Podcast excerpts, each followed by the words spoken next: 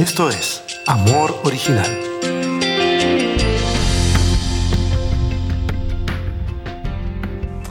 Bienvenidos y bienvenidas sean todos a una reunión más de Amor Original. Gracias por acompañarnos eh, y por permitir que nosotros también les acompañemos en este tiempo tan complicado que ha sido la pandemia, la cuarentena. Algunos de ustedes yo sé que han estado enfermos, y no, nos lo han dejado saber y se los agradecemos. Estamos en oración por ustedes, les abrazamos a la distancia. Amar es podría ser una serie eterna. Podríamos terminar esa frase con mil palabras. Eh, no sé, miles de elementos, pero al menos por ahora la de hoy será la última entrega. Esperamos haber entregado algunos elementos prácticos para expresar el amor de Dios a nuestros semejantes. La próxima semana tendremos Eucaristía y lo haremos vía Zoom. Así que las personas interesadas en, participar de manera virtual presencial, es decir, no simplemente ver la transmisión por Facebook, sino además estar ahí en el grupo de personas interactuando, déjenos sus datos en el formulario que está en esta transmisión, que luego colgaremos también del muro de amor original, va a decir, yo quiero participar. Dejan su nombre, su correo y les vamos a estar enviando la invitación para esa reunión. Los cupos son limitados, no extremadamente limitados, pero son, son limitados porque queremos darle a todos los que se conecten la oportunidad de al menos decir hola y contarnos de dónde, de dónde se conectan. ¿Ok? Así que, por favor, inscríbanse pronto. La reflexión de hoy se titula Amar es proteger. Como probablemente saben, estoy casado hace 20 años y tengo tres hijos. La vida es multiaxial, tiene muchos ejes, pero uno de los más importantes ha sido y será expresarle a mi esposa y mis hijos el profundo amor que les tengo. Expresarlo no solo en palabras, sino en actos concretos. Y uno de esos actos es protegerles. Por supuesto, hasta donde mis limitaciones lo permiten. Protegerles del hambre, de amenazas externas, de malas intenciones, de, la inestabilidad, etcétera, cosas así. Yo haría cualquier cosa con tal de mantenerles a salvo a cada uno de ellos. ¿Tienes a alguien así en tu vida? ¿Alguien por el cual harías lo que fuera por cuidarle, por preservarle? Si es así, entonces entiendes a lo que me refiero. En la Biblia tenemos varios ejemplos de esa conexión entre amor y protección. Eh, se me vienen dos ejemplos. Jesús le dice a sus discípulos, nadie tiene mayor amor o más grande amor que el dar la vida por sus amigos. El salmista en un momento de angustia dice, cuídame, está hablando con Dios, cuídame como a la pupila de tus ojos, escóndeme bajo la sombra de tus alas. Y el punto que quiero ilustrar con estos dos ejemplos es que al amar, el que ama siente que parte de su compromiso de amor es ofrecer protección. Y por otra parte, el ser amado sabe que puede pedir o esperar esa protección. Es por eso que entre nosotros, los seres humanos, sentimos tan mal cuando frente a un acto de injusticia, de calumnia, cosas así, chisme, estando nuestros amigos presentes, sentimos mal que hagan la vista gorda y no salgan en nuestra defensa, porque sentimos que el amor se ha traicionado, sentimos que alguien ha preferido su propia conveniencia a costa de dejar que nos pisotearan. ¿Te ha pasado? Seguramente sí, porque es parte de la experiencia humana y es parte del doloroso aprendizaje que nos enseña con quiénes podemos contar en la vida y con quiénes no.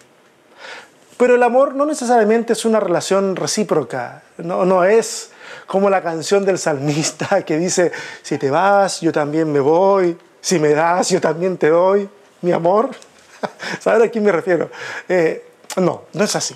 Si bien el amor puede despertar eh, eh, amor en otro, ¿ah? porque uno le ama al otro. Eh, de, bueno, hablando acerca de eso, o sea, sin ir más lejos, el texto bíblico dice que nosotros amamos a Dios porque Él nos amó primero, pero eso es bien diferente a condicionar el amor, ¿ok? Con todo lo que eso conlleva, a, a que la otra, el otro nos ame De ahí que amar signifique que en muchos casos sea ah, más que simplemente sentir, eh, sea una decisión. ¿Ok? A veces tenemos que decidir amar a alguien y actuar en respuesta, por supuesto, de, de ese amor. No sé, de repente me enredo un poquito cuando hablo, pero espero que se haya entendido esa idea.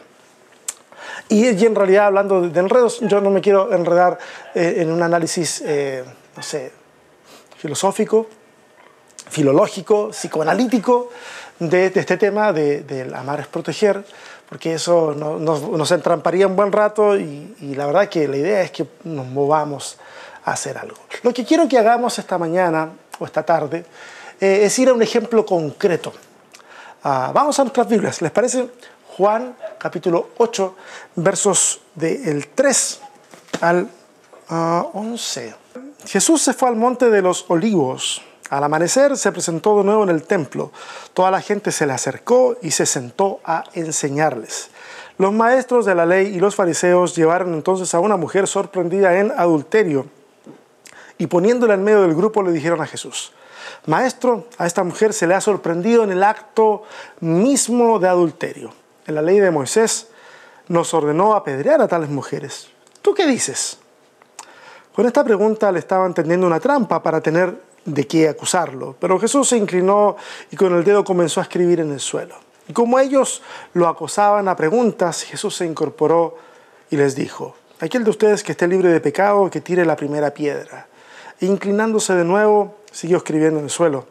Al oír esto, se fueron retirando uno tras otros, o tras otro comenzando por los más viejos, hasta dejar a Jesús solo con la mujer que aún seguía allí. Entonces él se incorporó y le preguntó, mujer, ¿dónde están? ¿Ya nadie te condena? Nadie, Señor. Tampoco yo te condeno. Ahora vete y no vuelvas a pecar. Antes de meterme en estos versículos, quiero hacer una, una pequeña, una pequeña advertencia y es para aquellos que les gusta leer y han estudiado este Evangelio. Muchos afirman con argumentos bastante contundentes que este relato no habría sido históricamente cierto y que es una construcción del evangelista para ilustrar una situación. Personalmente creo que este relato, si bien no está, y es cierto, no está en los manuscritos más antiguos del Evangelio de Juan, pudo haber existido de manera separada como un relato aislado de Jesús. Al menos así me parece considerando que el relato se ha encontrado en manuscritos, por ejemplo, de Lucas, o se ha eh, encontrado inserto en otros lugares, en otros manuscritos, pero del mismo Evangelio de Juan. Es decir, el relato circulaba en etapas tempranas de la iglesia, aunque sin una conexión indiscutiblemente directa con algunos de los evangelios. Mira, frente a este tipo de antecedentes, yo quisiera decir lo siguiente, para no seguir ahondando en, algo que me parece secundario. Mira, el texto bíblico no es valioso por su exactitud histórica, lo es por su alcance teológico. Este relato es teológicamente relevante y busca enseñarnos algo del carácter de Jesús, que algo de ese carácter que debe reproducirse en nosotros. Hay algunos que nos escuchan domingo tras domingo que están lidiando con este tipo de objeciones al Evangelio, como las que acabo de mencionar, donde se cuestionan autorías o antigüedades de los textos. A ustedes les digo, es totalmente posible seguir a Jesús con todo y ese tipo de dudas y objeciones. Yo soy a lo mejor el ejemplo más cercano que tengo de alguien que es capaz de seguir adelante con fe, a pesar de este cúmulo de dudas que a veces eh, cada cierto tiempo a uno lo atormentan. En el libro de Juan, mira, el nombre de Moisés aparece con bastante frecuencia. Jesús lo menciona en varias ocasiones para validar su propio accionar y ministerio. De hecho, en el capítulo 7, el capítulo anterior a este, Jesús usa a Moisés para validar la acción de sanar en día de reposo. Y en el contexto aparece el hecho de que Él está cumpliendo la ley. Pueden revisar esos versículos luego, porque de hecho los vamos a dejar en pantalla. Ahora, ¿por qué digo esto? Porque al insertar este, este trozo, eh, este relato en, en el manuscrito de Juan pareciera que están buscando una conexión. Porque en el capítulo 8, el capítulo seguido del que acabo de hacer referencia, eh, es, es, en el momento en que fariseos y escribas se, se cuelgan. Porque dicen, en la ley de Moisés se nos ordenó apedrear a tales mujeres. ¿Tú qué dices? Ahora, claramente esto es una emboscada para Jesús. ¿ah? Quieren poner a Jesús entre la espada y la pared. Algo así como tú dices cumplir la ley. Ok, ahora, ¿cómo resuelves esto? Eh, para mí es muy triste ver cómo, y esto es al margen de lo que quiero compartir en realidad, pero es súper triste para mí ver cómo hasta el día de hoy, entre los cristianos, seguimos usando la Biblia de la misma forma en que los fariseos la usaron. Es decir, como medio de ataque, de agresión, como herramienta deshumanizadora, como argumento para ganar debates, alzarse con la razón.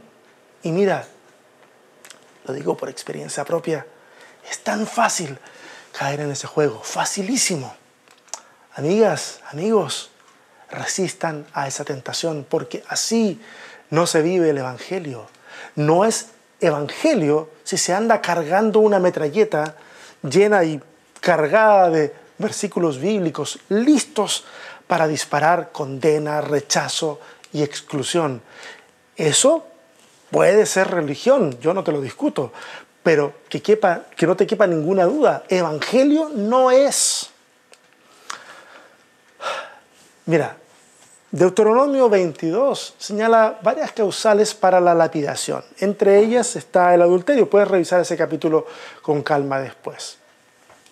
En esa ley, bastante inhumana, dicho sea de paso, ya tendremos oportunidad de hablar de ese tipo de partes de las escrituras que son complejas de entender, pero en esa parte de la ley, ambos, hombre y mujer, son condenados a morir.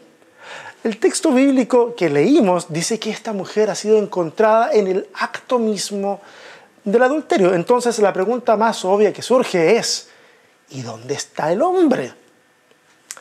El hombre, tácito protagonista de esta historia, ha salido bien librado, pues como tal, como hombre, le era fácil eludir acusaciones que mancharan su prestigio. Este hombre, del que poco se menciona en el texto, era también parte del mecanismo de opresión contra la mujer en aquella época. Y con tristeza lo digo, no crean que esto ha cambiado demasiado hoy. Aún hoy en nuestra Latinoamérica, bueno, un ejemplo muy simple. Si un hombre sale con muchas mujeres, es un macho. Pero si una mujer sale con muchos hombres, es una cualquiera. No apedreamos, pero destruimos el prestigio de las personas con una facilidad impresionante. A los fariseos claramente no les interesaba la mujer, mucho menos la justicia. Ellos querían la caída de Jesús y no importaría si en el proceso se llevaban a una, a una persona, una mujer, entre las patas. Su visión estaba profundamente sesgada por al menos dos cosas. El deseo de destruir a Jesús y su inherente machismo. Esa a lo mejor puede ser una buena pregunta, que también es al margen del, del mensaje, pero puede ser una buena pregunta para nosotros. Cuando vamos al texto bíblico, cuando tú vas al texto bíblico, cuando yo voy al texto bíblico, ¿cuáles son nuestros sesgos? ¿Qué andamos buscando? ¿Escudriñamos el texto o solo buscamos confirmar nuestros prejuicios? para aquellos que andan eh, en esa búsqueda solamente de confirmar lo que creen, les tengo una buena noticia. Encontrarán exactamente lo que buscan. Pero también hay una mala noticia. Y la mala noticia es esta. Encontrarán exactamente lo que buscan. Nada más. El relato deja muchos detalles sin resolver. ¿Qué estaba escribiendo Jesús en el suelo? ¿Cuáles serían las otras preguntas con las que acosaban a Jesús? Ambas preguntas solo tienen respuestas especulativas. Algunas de esas respuestas pueden ser correctas, pero es imposible saberlo a ciencia cierta. El caso es que Jesús parece dejar una pausa indeterminada entre que van con el caso y entre que él decide responder. La respuesta es simple pero tajante. Aquel de ustedes que esté libre de pecado, que lance la primera piedra. Algunos comentaristas del texto bíblico y de este evangelio en particular afirman que cuando Jesús les está diciendo libre de pecado o el que esté libre de pecado, se está refiriendo a ese mismo tipo de pecado. Y tiene sentido, no tengo el tiempo ahora para explicar la lógica de esto, pero tiene mucho sentido. Mira, el caso es que de una manera impresionante, las palabras de Jesús calan hasta lo más profundo y los que acusaban y estaban sedientos de condenar se fueron, uno tras otro, comenzando por los más viejos. ¿Por qué los más viejos? Por una cuestión, ah, bueno, uno puede ser por una cuestión de autoridad, o sea, primero los mayores se tendrían que ir. Es posible, pero también me gusta pensar que se fueron primero porque tenían más memoria para recorrer y darse cuenta de los miles de pecados que les impedían ser aquellos que lanzaran la primera piedra. El nuevo escenario ahora es la mujer y Jesús. Jesús podría lanzar esa piedra y rehúsa hacerlo. ¿Dónde están? ¿Ya nadie te condena? La mujer dice, nadie, Señor. Y Jesús cierra la historia diciendo, tampoco yo te condeno, vete y no vuelvas a pecar. Jesús en un acto de amor, y en particular en un acto de amor por los perseguidos, sale en defensa de esta mujer. Porque la historia de Dios con la humanidad da cuenta de que siempre, escúchame, siempre Dios ha tomado lado y partido con aquellos que desde cualquier sistema han sufrido opresión. No importa si esa opresión viene del Estado, de la familia, de la religión, ni siquiera si viene desde la mismísima iglesia. Amar es proteger. Con mucha frecuencia, cuando quienes hacemos causa común con los perseguidos y menospreciados de la sociedad, citamos que en esta historia se pone en labios de Jesús esta frase, ni yo te condeno, desde el otro lado es del lado de los guardianes de la santidad eh, y de la ortodoxia, saltan como un acto reflejo diciendo el, pero Jesús también dice, no peques más. Y es cierto, Jesús dice eso, pero Jesús dice eso luego, escúchame bien, lo dice luego de que cada uno de los que querían condenar a esta mujer se han ido. Jesús dice, no peques más, luego que se ha asegurado que nadie ha quedado para hacer de esta mujer un castigo ejemplificador. Jesús dice, no peques más, luego de ponerse enfrente para evitar que esas olas de santidad selectiva cobren una víctima más. Jesús dice, no peques más, no como una reprimenda, sino como una invitación a volver a empezar desde la no condena, como aquel que crea para un oprimido un escenario en el que puede volver a plantearse frente a la vida, esta vez con dignidad.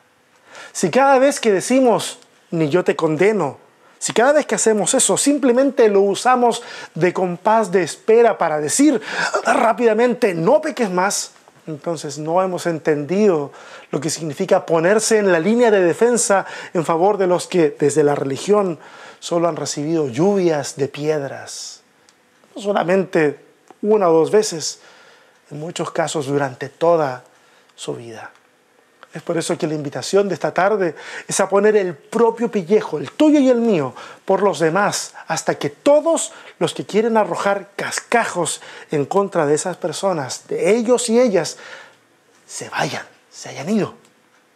Antes de ni siquiera decir, ni yo te condeno, debiéramos de acallar todas las voces de condena, una vez que callen, una vez que se establezca que nadie tiene el derecho legal ni moral de levantarse con furor para exterminar el pecado, una vez que las piedras del resto caigan y habiendo abandonado todo deseo de condena, habiendo expuesto la propia vida por amor al condenado o condenada, habiendo empatizado al grado sumo, solo entonces, luego de todo eso, solo entonces podemos hacer propias las palabras del Nazareno y decir, tampoco yo te condeno, ahora vete y no vuelvas a pecar.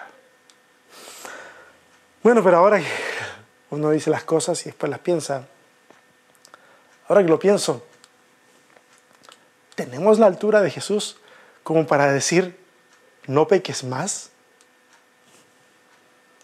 Nosotros no hemos dejado de pecar. Muchos podrán decir que es Jesús quien lo dice y no nosotros. Cierto, pero a medias. Mira, no juguemos a ser titiriteros de Jesús, haciéndole decir cosas que en realidad queremos decir nosotros. Al final de cuentas, recuérdalo bien, el que convence de pecado, de justicia y de juicio es el Espíritu Santo.